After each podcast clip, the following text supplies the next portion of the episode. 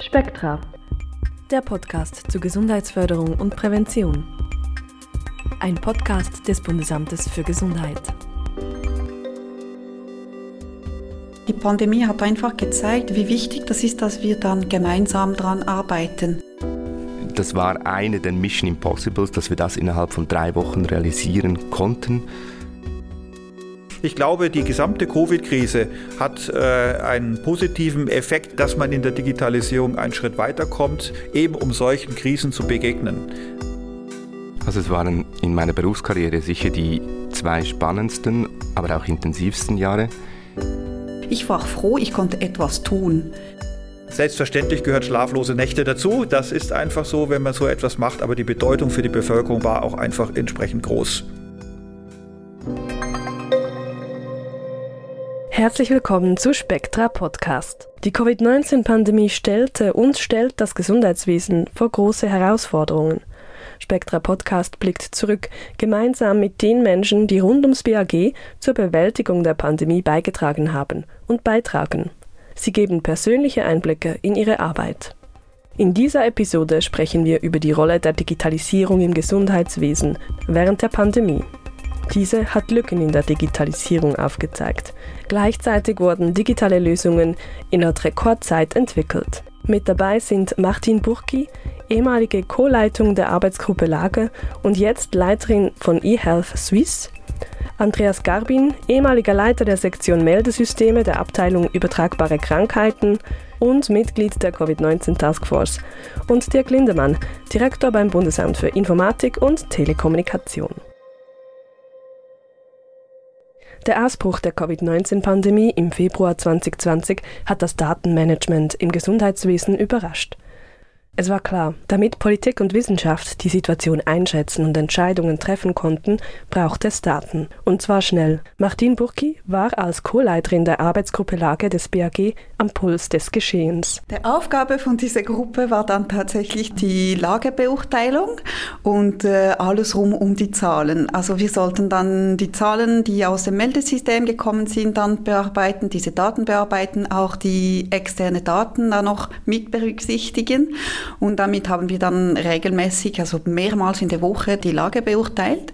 Und dann sollte dann helfen, die richtige Entscheide zu treffen bezüglich Maßnahmen oder die, die weitere Entwicklung in der Pandemie. Obwohl sie in ihrer Position unter großem Druck stand und viel Verantwortung trug, schaut sie mit einem positiven Gefühl auf diese Zeit zurück. Die Erinnerung, das war dann schon echt äh, sehr spannend, das muss man dann auch sehen. Es war dann sehr vielseitig, aber sehr viel los. Also die Arbeitsbelastung, die war dann sehr sehr hoch.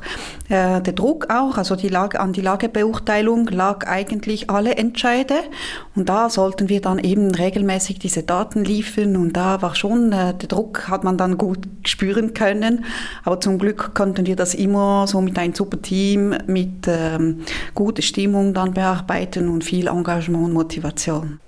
In Bezug auf die Digitalisierung hat sie in der Pandemie Folgendes überrascht. Ich glaube, was mich dann überrascht hat, ist dann die große Diskrepanz. Also es gibt dann wirklich Orte, wo es sehr weit schon entwickelt ist und auf der andere auf der anderen Seite sind Leute noch ganz hundertprozentig analog und mit dem muss man dann umgehen können. Es ist dann sehr, sehr großen Unterschied zwischen die ganz vorwärts und ganz hinten es hat schon ein, ein Licht auf diese Lücken ähm, geworfen. Die Meldungen von Laboren und Arztpraxen trafen nicht nur auf verschiedenen Wegen beim BAG ein, sie waren auch nicht einheitlich erfasst und mussten von Hand weiterverarbeitet werden. Es hat uns extrem viel Zeit gekostet. Wir hatten dann verschiedenen Datenquellen mit verschiedenen Systemen und die muss man dann irgendwie kompatibel machen. Und es war dann eine Riesenarbeit, ähm, die irgendwie die gleiche Daten, aber die würden dann durch anderen Systeme dann erfasst. Die sollte man dann bereinigen, bearbeiten und das war dann sehr, sehr schwierig. Eines der wichtigsten Instrumente, damit Burki und ihr Team überhaupt zu den Daten kommen konnten, war das Meldesystem. Und eben dieses kam während der Pandemie in seiner ursprünglichen Form an seine Grenzen. So kam es auch zu Verzögerungen. Es war dann ab und zu tatsächlich so, dass wir die Lage, die wir dann einen Tag so eher vielleicht ruhig äh, beurteilt hatten, innerhalb von ein, zwei Tagen war plötzlich dann ganz, ein ganz anderes Bild. Auch mit den Verspätungen, weil eben dann auch die äh, Digitalisierung funktioniert nicht immer gut und reibungslos. Und da hatten wir dann die Erfahrungen da, wo eine ganze Menge an Meldungen plötzlich gekommen sind. Und das sollten wir auch gut ähm, triagieren können und einordnen können. Während der Krise wurden die Vorteile des digitalen Datenmanagements rasch deutlich. Wenn alles automatisiert und digitalisiert läuft, können wir viel schneller reagieren, viel schneller analysieren und das hilft schon sehr. Wenn man denkt, ja, wenn man jetzt dann auf ein Papierformular dann warten muss, es geht dann ein paar Tage und so und dann bei dieser Pandemie, es ging dann ab und zu so schnell, das hatte man diese Tage eben nicht. Insbesondere auch die Automatisierung der Meldungen hat geholfen, um eben schnell und vor allem auch zuverlässig Informationen zu sammeln. Dabei gab es auch heikle Situation, erinnert sich Martin Burki. Was mir dann in dem Kopf bleibt, waren dann diese Fehler, die dann durch diese analoge Welt dann verursacht wurden. Es gab einmal die Kommunikation von einem Todesfall von einer jungen Person und da haben wir uns alle Fragen gestellt, ja, warum diese Person ist dann gestorben, es sei mega jung und so und eigentlich war nur ein Fehler. Man, man hat einfach nicht aufs Papierformular nicht les richtig lesen können, es war dann einfach, einfach ein Fehler in dem Jahrgang. Und ich glaube, mit dem Digitalisierung wird nicht wird auch Fehler sich angeben, aber ähm, eine anderen Art hätten wir dann vielleicht das schneller erkennen können oder so und das, das bleibt mir dann in Erinnerung, weil es, da haben wir dann gut geschwitzt. Was Martin Burki als neue Leiterin von eHealth Swiss für ihre Arbeit mitnimmt, dazu kommen wir später. Zuerst gehen wir der Frage nach, welche Fortschritte die Digitalisierung während der Covid-Pandemie machen konnte und wie diese Fortschritte in so kurzer Zeit möglich waren. Mein Name ist Andreas Garbin. Ich war während der Pandemie Arbeitsgruppenleiter der Meldesysteme für übertragbare Krankheiten und Mitglied der Covid-19 Taskforce. Zu Beginn der Pandemie wurde Andreas Garbin für die Digitalisierung der Meldesysteme angefragt und schließlich auch für die Leitung der Arbeitsgruppe und Sektion Meldesysteme. Ihm war bewusst, diese Aufgabe würde ihn rund um die Uhr beschäftigen. Das Erste, was mir durch den Kopf ging, bin ich der richtige Mann für diese Arbeit? Und das Zweite, ich wurde gerade zum zweiten Mal Vater, war im Vaterschaftsurlaub, als dieser Anruf kam und ich habe mich auch gefragt, was passiert mit meiner Familie, wenn ich diese Rolle wahrnehme. So viel schon vorab. Das Gespräch mit Andreas Garbin fand an einem seiner letzten Arbeitstage beim BAG statt.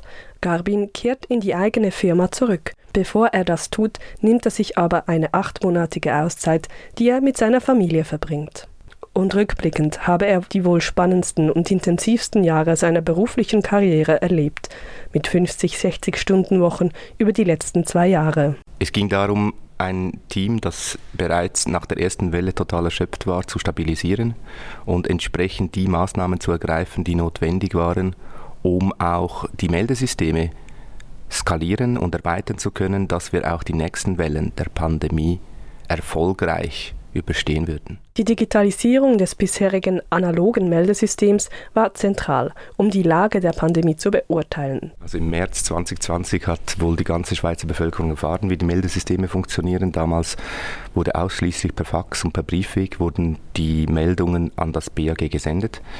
Und das ganze System war zwar elektronisch dann erfasst in einer Datenbank und das große Thema für uns war, wir sahen, wie die Zahlen steigen.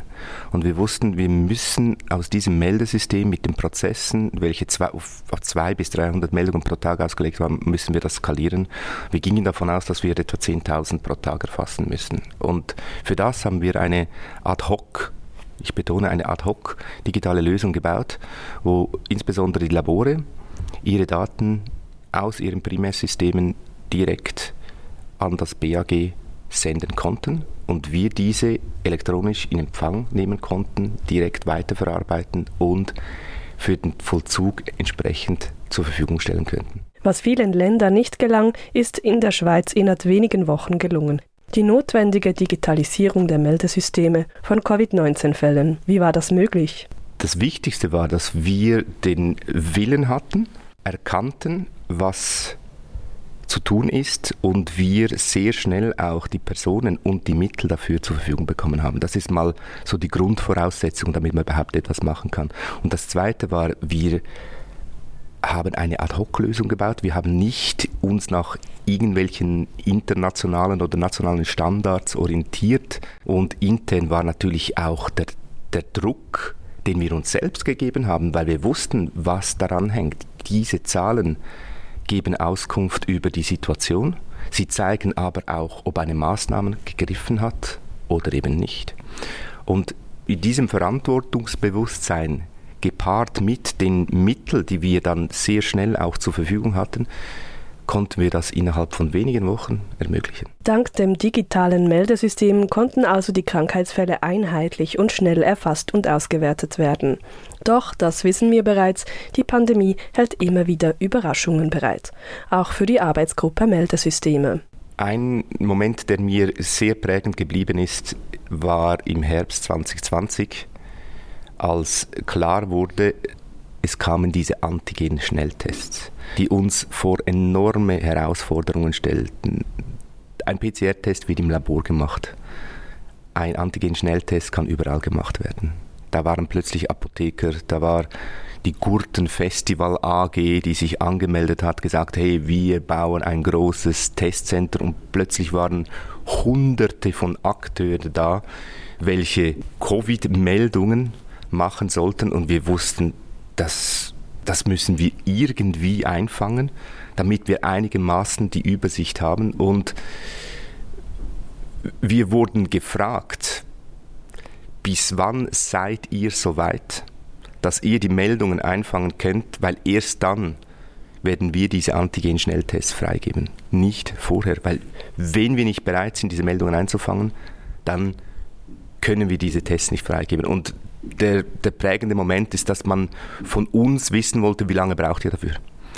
Und wir wollten, die Zeit drängt und ich sage, das war eine der Mission Impossibles, dass wir das innerhalb von drei Wochen realisieren konnten, nach drei Wochen eingeführt haben und nach drei Wochen auch diese Antigen-Tests zugelassen wurden, Anfangs November 2020. Die Herausforderung lag vor allem in der Kommunikation. Alle neuen Beteiligten mussten gut in die Handhabung der Meldesysteme eingeführt werden, auch die, die bisher wenig Berührungspunkte mit dem Gesundheitssystem hatten, wie eben zum Beispiel ein großes Musikfestival. Für die Digitalisierung der Meldesysteme hat Garbin auch eng mit verschiedenen anderen Arbeitsgruppen zusammengearbeitet, zum Beispiel mit der AG Lage oder der Arbeitsgruppe Überwachung. Diese Gruppe hat das Dashboard realisiert, eine Online-Plattform, auf der alle wichtigen Daten zu den Covid-19-Fällen für alle verfügbar waren und ebenfalls in der Krise entstanden ist. Wir spürten ganz früh in der Pandemie, es, es besteht ein enormes Interesse an diesen Daten.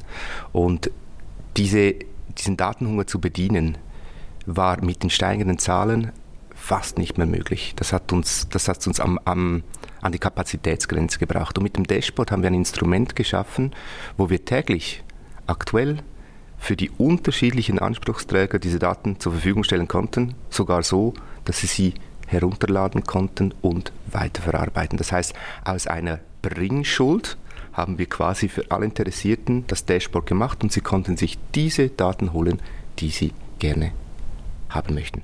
Und genau diese Verfügbarkeit war wichtig, denn Öffentlichkeit, die Wissenschaft und vor allem auch die Medien wollten regelmäßig über den aktuellen Stand der Pandemie informiert sein und hatten auch das Recht darauf. Gemäß Bundesgesetz ist die Verwaltung verpflichtet, der Öffentlichkeit innerhalb von einer Frist Auskünfte zu erteilen. Wir wurden überschüttet mit medialen Anfragen, wo am Anfang die Wahrnehmung war, wir kommen gar nicht zum Arbeiten. Wir müssen nur noch den Medien Rechenschaft ablegen. Und im Laufe der Pandemie wir auch gemerkt haben, hey Moment, das Ganze müssen wir auch ernst nehmen und bedienen, weil diese Berichterstattung, die prägt sehr stark die Außenwahrnehmung, was wir hier drinnen machen. Und so harsch die Kritik zum Teil war, weiß ich nach dieser Pandemie, dass die ganze Medienarbeit enorm wichtig ist und einen, einen hohen, eine hohe Priorität genießen muss. Aus der intensiven Zeit nimmt Garbin noch weitere Lessons learned mit. Das eine ist sicher, Digitalisierung ist nicht gratis. Digitalisierung braucht hohe Anfangsinvestitionen, es braucht ein Wille und insbesondere Digitalisierung ist nicht etwas, was man isoliert machen kann, sondern das bedarf und bedingt, dass die Akteure, die in der Prozesskette drin sind, dass die zusammenarbeiten. Und das gibt die nachhaltigen Lösungen. Learning Nummer zwei, es ist möglich, schnelle Lösungen zu bauen. Das haben wir bewiesen. Also das BIT mit dem Covid-Zertifikat, wir mit der Skalierung und der Erweiterung der Meldesysteme. Es ist aber so, dass der Anspruch, der dann besteht, die perfekte Lösung zu bringen, nicht haltbar ist. Wenn wir schnelle Lösungen bringen, und das können wir, dann sind das Lösungen, die gut sind für dieses aktuelles Problem und sie lösen es. Aber es, der, der Anspruch, der dann oftmals auch von medialer Seite kam, dass es nachhaltig sein muss, das kann man nicht erfüllen unter diesem Druck. Nicht, wenn man nicht schon die Erfahrung hat. Die Krise hat Kräfte und Ressourcen freigesetzt, die unter normalen Umständen nicht freigesetzt worden wären. Daraus sind im digitalen Bereich Ad-hoc-Lösungen entstanden, die ein ganz spezifisches Problem der Pandemie gelöst haben. Die Erfahrungen fließen bereits in aktuelle Projekte mit ein und treiben die Digitalisierung voran. Doch die Pandemie hat gezeigt, weitere Fortschritte werden Zeit und viel Arbeit brauchen, sagt Andreas Garbin. Technische Lösungen seien der letzte Baustein, den es für die Digitalisierung braucht. Wir stehen wirklich vor der herausfordernden Aufgabe, dass wir ein stark segmentiertes Gesundheitssystem haben in der Schweiz. Und wir zuerst eine Basis schaffen müssen, eine sogenannte Interoperabilität. Und das nicht nur auf technischer Ebene, sondern auch auf politischer und auch auf prozessualer Ebene. Und das ist ein sehr langer Prozess, wo sehr viele Akteure ein Mitspracherecht haben, wo sehr viele Akteure auch ein Interesse haben, wo sie aber auch Partikulärinteressen haben. Und hier werden wir auch sehen, wie schnell sich das Ganze, ich sage jetzt, der, der Weg oder das Feld urbar gemacht werden kann, damit nachher die Digitalisierung auch sehen kann. Bevor wir noch weiter über die Zukunft sprechen, drehen wir die Uhr ein paar Monate zurück. Mein Name ist Dirk Lindemann, ich bin Direktor des Bundesamts für Informatik und Telekommunikation und meine primäre Aufgabe während der Pandemie war zuallererst die Sicherstellung des Betriebs für die Bundesverwaltung, dass alle Mitarbeiter arbeiten konnten und natürlich auch die Unterstützung unserer Kolleginnen und Kollegen bei der Umsetzung der notwendigen technischen Lösungen. Mehr als ein Jahr nach dem Ausbruch der Pandemie kam auf Dirk Lindemann und das Bundesamt für Informatik und Telekommunikation, kurz BIT, eine ganz besondere Aufgabe zu, das Covid-Zertifikat. Ja, wir haben äh, ungefähr im März 2021 ging das los, als wir äh, eigentlich das Bundesamt für Gesundheit äh, unterstützen wollten bei der Beschaffung einer solchen, solchen Technologie. Ähm, wir haben dann aber relativ schnell realisiert, dass da doch viel mehr dahinter steckt, die Kompatibilität auch mit der EU sichergestellt werden muss, dass es doch sehr, sehr kompliziert werden wird. Und äh, wir haben dann auch recht früh erkannt, dass wir mit unseren Möglichkeiten, die wir haben, hier Lösungen anbieten können. Äh, aber das war nicht erstmal primär im Fokus, das kam dann erst später. Manchmal kommt es eben anders, als man denkt. Dass technische Lösungen von der Bundesverwaltung selbst und in so enger Zusammenarbeit zwischen dem BIT und dem BAG entstehen, war neu. Vorher waren wir in so einem Auftraggeber-Auftragnehmer-Verhältnis. Man hat etwas bestellt und wir haben etwas geliefert. Und hier haben wir gemeinsam etwas entwickelt.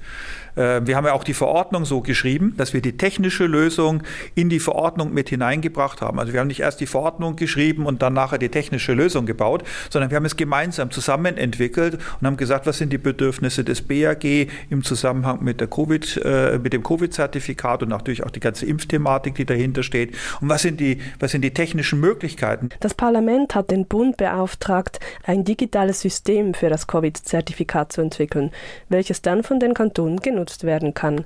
Innerhalb von der Rekordzeit von sechs Wochen stand das international anerkannte Schweizer Covid-Zertifikat zur Verfügung. Wir haben zwei große Vorteile gehabt. Ein großer Vorteil war, dass wir schon Erfahrung hatten mit diesen Zertifikatserstellung, also mit diesen Verschlüsselungstechnologien. Das war etwas, was wir schon in-house hatten. Wir hatten auch das andere große Glück, dass wir schon Erfahrung mit der App-Entwicklung gehabt haben, zusammen mit Partnern. Wir haben da zwei Partner gehabt, mit denen wir hier zusammengearbeitet haben. Ähm, da, da haben wir schon eben mal die Grunderfahrungen mit eingebracht, aber trotz allem alledem, so etwas in so kurzer Zeit hinzubringen, ist eine große, große Herausforderung. Und da war natürlich besonders wichtig die enge Zusammenarbeit, die wir gehabt haben. Natürlich auch, dass die Mitarbeiter eben über die Grenzen hinausgegangen sind. Und wir haben die, äh, die Mitarbeiter, die die Top-Leistungen auch äh, bringen konnten, zusammengezogen. Äh, wir haben sie auch teilweise von anderen Projekten abgezogen, muss man auch dazu sagen. Ähm, deswegen konnten wir auch entsprechend genügend Personal bereitstellen. Es war eine besondere Situation. Alle haben die Dringlichkeit erkannt. Gerade die gesetzliche rechtlichen Grundlagen und finanzielle Mittel standen rasch zur Verfügung. Trotzdem gab es besondere Herausforderungen zu meistern. Interessanterweise war nicht die größte Hürde die technische, sondern war die organisatorische Hürde. Äh, zum einen mussten wir sicherstellen, dass wir das Zertifikat EU-konform halten mussten. Das heißt, wir mussten sehr engen Kontakt mit der EU halten. Vielleicht eine kleine Story nebenbei. Wir haben die Informationen von der EU direkt bekommen. Äh, und zwar, indem wir einen Account von einem EU-Mitglied genutzt haben, das uns freundlich gesinnt war. Äh, sie haben uns dort reingelassen, so dass wir sehr nah an den Informationen waren. Das heißt, wir haben keine Lücken gehabt in der Info im Informationsfluss. Das zweite war natürlich das Thema mit den Kantonen. Also wie informieren wir die Kantone? Wie bringen wir die Kantone dazu, dass sie mit uns zusammenarbeiten, dass sie verstehen, wie wir diese Zertifikate erstellen? Äh, da war am Anfang gab es sehr viel äh, Unsicherheiten, vor allen Dingen, weil die Abstimmung, die wir mit den technologischen Partnern gemacht haben, also mit den IT-Abteilungen der Kantone, mit den Kantonsärzten und mit der politischen Ebene nicht immer ganz 100 Prozent reibungslos funktioniert hat. Das sind manche, manche Informationsflüsse Impulse nicht gelaufen. Das war wichtig, dass wir das dann eingefangen haben. Und als letzte organisatorische Hürde hat Lindemann die Einbindung der Primärsysteme genannt, also die Schnittstelle vom Covid-Zertifikat zur jeweiligen Software, die beispielsweise von Ärztinnen und Ärzten genutzt wird. Im Juni 2021 war es dann soweit, die Covid Certificate App ging live. Ja, und dann natürlich der 7. Juni, das war der Montag nach der Medienkonferenz, war der große Tag, an dem wir die ersten Zertifikate ausgestellt haben. Und wir wollten in der ersten Woche erstmal leicht anfangen. Wir wollten mal mit 1000 Zertifikaten anfangen. Und dann haben die Kantone losgeschossen und haben uns mit Zehntausenden von Zertifikaten bombardiert. Und äh, es ging dann ein Kopf-an-Kopf-Rennen zwischen Bern und äh, St. Gallen los. Ähm, welcher Kanton als allererstes alle Zertifikate ausgestellt hat, das hat uns dann nochmal vor eine große Herausforderung gestellt gestellt. Die Kantone haben also die Daten, die man für ein Zertifikat braucht, dem BIT geliefert, da wurden sie in ein Zertifikat umgewandelt und wieder zurück an die Kantone geschickt.